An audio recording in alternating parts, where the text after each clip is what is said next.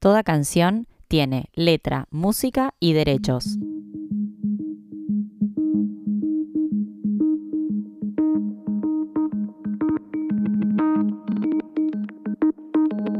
Los músicos vivimos rodeados de melodías, acordes e instrumentos, pero detrás de todo eso existe un lado B, con letras chicas, contratos, registros y derechos. En este podcast vamos a integrar ambos lados. Mi nombre es Josefina B y esto es Letra, Música y Derecho, el podcast con todas las herramientas que necesitas para la autogestión musical.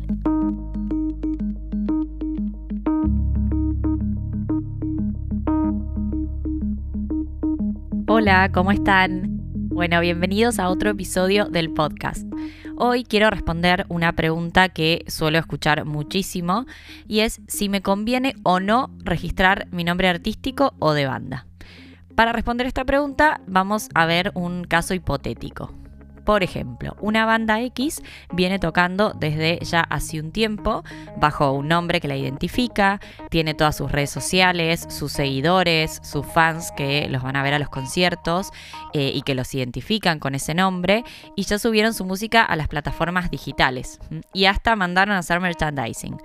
Un día se enteran de que existe otra banda que se llama igual o similar, o peor aún, le llega una carta documento intimándolos a que cesen de usar ese nombre porque ya está registrado. Y como consecuencia tienen que cambiar el nombre con todo lo que eso implica. Entonces, para evitar esta situación que puede perjudicar muchísimo un proyecto musical, como se imaginarán, es imprescindible registrar el nombre artístico o de tu banda, incluso si uno usa su propio nombre y apellido como nombre artístico. La marca es el sello y la identidad de su proyecto musical y no van a tener la exclusividad sobre ese nombre hasta tanto no lo registren. Por eso es que lo recomendable es que una vez que ya tengan decidido su nombre y antes de lanzarse a hacer todo lo que hizo esta banda hipotética, lo registren. ¿Qué derechos van a obtener al registrar esta marca? En primer lugar, van a tener la propiedad, lo que dijimos recién. Hasta tanto no registren la marca, esa marca no va a estar dentro de su propiedad. Además, van a tener el derecho a usar esa marca, ese nombre de manera eh, exclusiva, el derecho a transferir el dominio de la marca a terceros en caso de que ya no la quieran utilizar más, eh, el derecho a licenciar su uso, es decir, autorizar que otros puedan utilizar esa marca, a impedir que terceros sin su autorización la usen y el derecho a oponerse a la inscripción en el INPI de otros signos que puedan resultar confundibles con el suyo. El registro de la marca se realiza en el INPI, que es el Instituto Nacional de la Propiedad Industrial, y el trámite es 100% online. Se puede registrar a nombre de más de un titular, si ustedes son solistas, eh, la registran a nombre de ustedes, pero si tienen una banda o una agrupación, pueden registrarla a nombre de todos los integrantes de la banda. Y si en el futuro uno de ellos quiere dejarla, puede transferir su parte al resto. Bueno, una vez que ya decidieron cuál va a ser el nombre, lo primero que van a tener que hacer es ver si está disponible. Para eso es necesario hacer una búsqueda de antecedentes para ver si la marca que ustedes quieren usar ya existe eh, o si está registrada o existe alguna similar es importante saber que nunca vamos a tener la certeza en un 100% de que nos van a otorgar la marca cuando la, solicitamos. ¿Por qué? Porque puede ser que nosotros creamos que otra marca eh, no es similar a la nuestra ni que puede prestar confusión, pero que su titular crea que sí y se oponga en el proceso, como vamos a ver ahora en un ratito, o que el INPI lo determine. Pero haciendo una búsqueda de antecedentes, sí vamos a tener un mejor panorama para poder decidir cómo encarar ese registro para tener más posibilidades de que nos otorguen la marca. Una búsqueda básica se puede hacer en el buscador que figura en la página del INPI. Eh, googlean el INPI, entran y ahí mismo les va a aparecer el buscador para poner el nombre que ustedes están queriendo registrar y ver si ya existe algún nombre, eh, un nombre similar o idéntico registrado. Esta búsqueda es gratuita, pero ¿qué pasa? No es tan exacta, ¿sí? Por eso, para tener, digamos, una mayor aproximación a si existe o no algo similar, conviene hacer una búsqueda por buscadores pagos, como por ejemplo Damlong, en el que también puedes hacer una búsqueda fonética, entonces ahí vas a obtener resultados mucho más exactos. Y para que la búsqueda sea lo más abarcativa posible, también está bueno que la busquen en Google y en redes sociales para ver si ya existe alguna otra similar e incluso en Spotify para ver si hay otros grupos musicales que tienen un nombre idéntico o similar al que ustedes quieren registrar.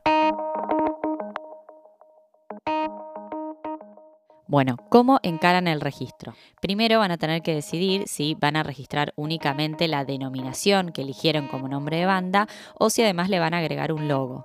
Y además incluso podrían registrar únicamente el logo. Además, la solicitud de la marca debe circunscribirse a una de las clases de productos o de servicios que está descrita en la clasificación de NISA para el registro de marcas, que es una clasificación que incluye 34 clases de productos y 11 de servicios. El nombre artístico o de banda se registra en la clase 41, que es la clase que incluye todos los servicios de cultura, de arte, de música, entretenimiento, entre otras cosas. No es necesario iniciar el trámite con un abogado, pero sí es recomendable por dos situaciones. Primero, para poder armar una buena estrategia para presentar la solicitud y que tengas más chances de que te la concedan, como vimos hace un rato. Eh, o sea, después de la búsqueda de antecedentes, uno va a armar una estrategia para ver, bueno, según lo que surgió de la búsqueda, cómo me conviene presentar la solicitud. Y además, si durante el trámite llegan a tener que contestar alguna vista que les corre el INPI o alguna oposición de un tercero, sí o sí van a necesitar contratar a un abogado o un agente de la propiedad industrial para hacer esas contestaciones. Por eso, la verdad es que es mejor ya arrancar desde el inicio con un abogado o una abogada para no tener que salir corriendo a buscarlo ante alguna de estas situaciones. El costo que tiene el trámite hoy en día es de 2.210 pesos, que es la tasa que te cobra el INPI para iniciar la solicitud de la marca. Bueno, ¿cuánto dura el trámite? Aproximadamente entre 18 a 20 meses. Va a depender si tienen alguna vista que les corre el INPI o si tienen alguna oposición de un tercero, porque ahí el trámite se va a demorar un poco más. Con iniciar el trámite y presentar la solicitud no alcanza. Esto es importante tenerlo en cuenta. La marca va a ser de ustedes recién cuando termine el trámite y el INPI se las conceda. Otra cosa a tener en cuenta es que las marcas tienen validez territorial, por eso es que les conviene solicitar el registro en el país en el cual la quieren proteger. Si ustedes tienen, bueno, por ejemplo, la banda, todos los integrantes viven en Argentina y el, digamos, el lugar principal en el que tienen su, su actividad es acá, les conviene registrarla acá y una vez que les conceden la marca, este registro va a tener una vigencia de 10 años renovables indefinidamente por periodos iguales, siempre y cuando soliciten la renovación antes de su vencimiento.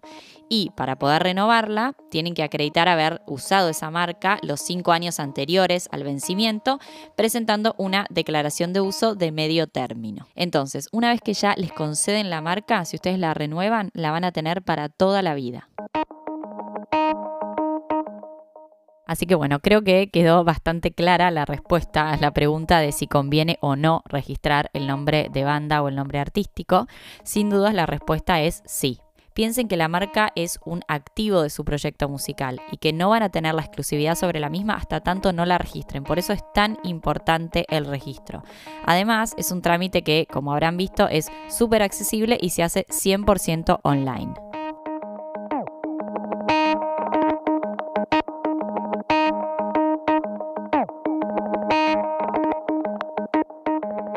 Espero que les sirva toda esta información y como siempre les digo, cualquier duda o consulta me pueden escribir a mi Instagram, arroba josefinaB-legal. Y si quieren seguir profundizando en temas relacionados con la autogestión musical, pueden inscribirse en el link que les dejo en las notas de este episodio para recibir la guía legal gratuita con todos los instrumentos legales que tienen que conocer antes de dar cualquier paso en su carrera musical. Nos vemos en el próximo episodio. Un beso enorme y muchísimas gracias por estar del otro lado.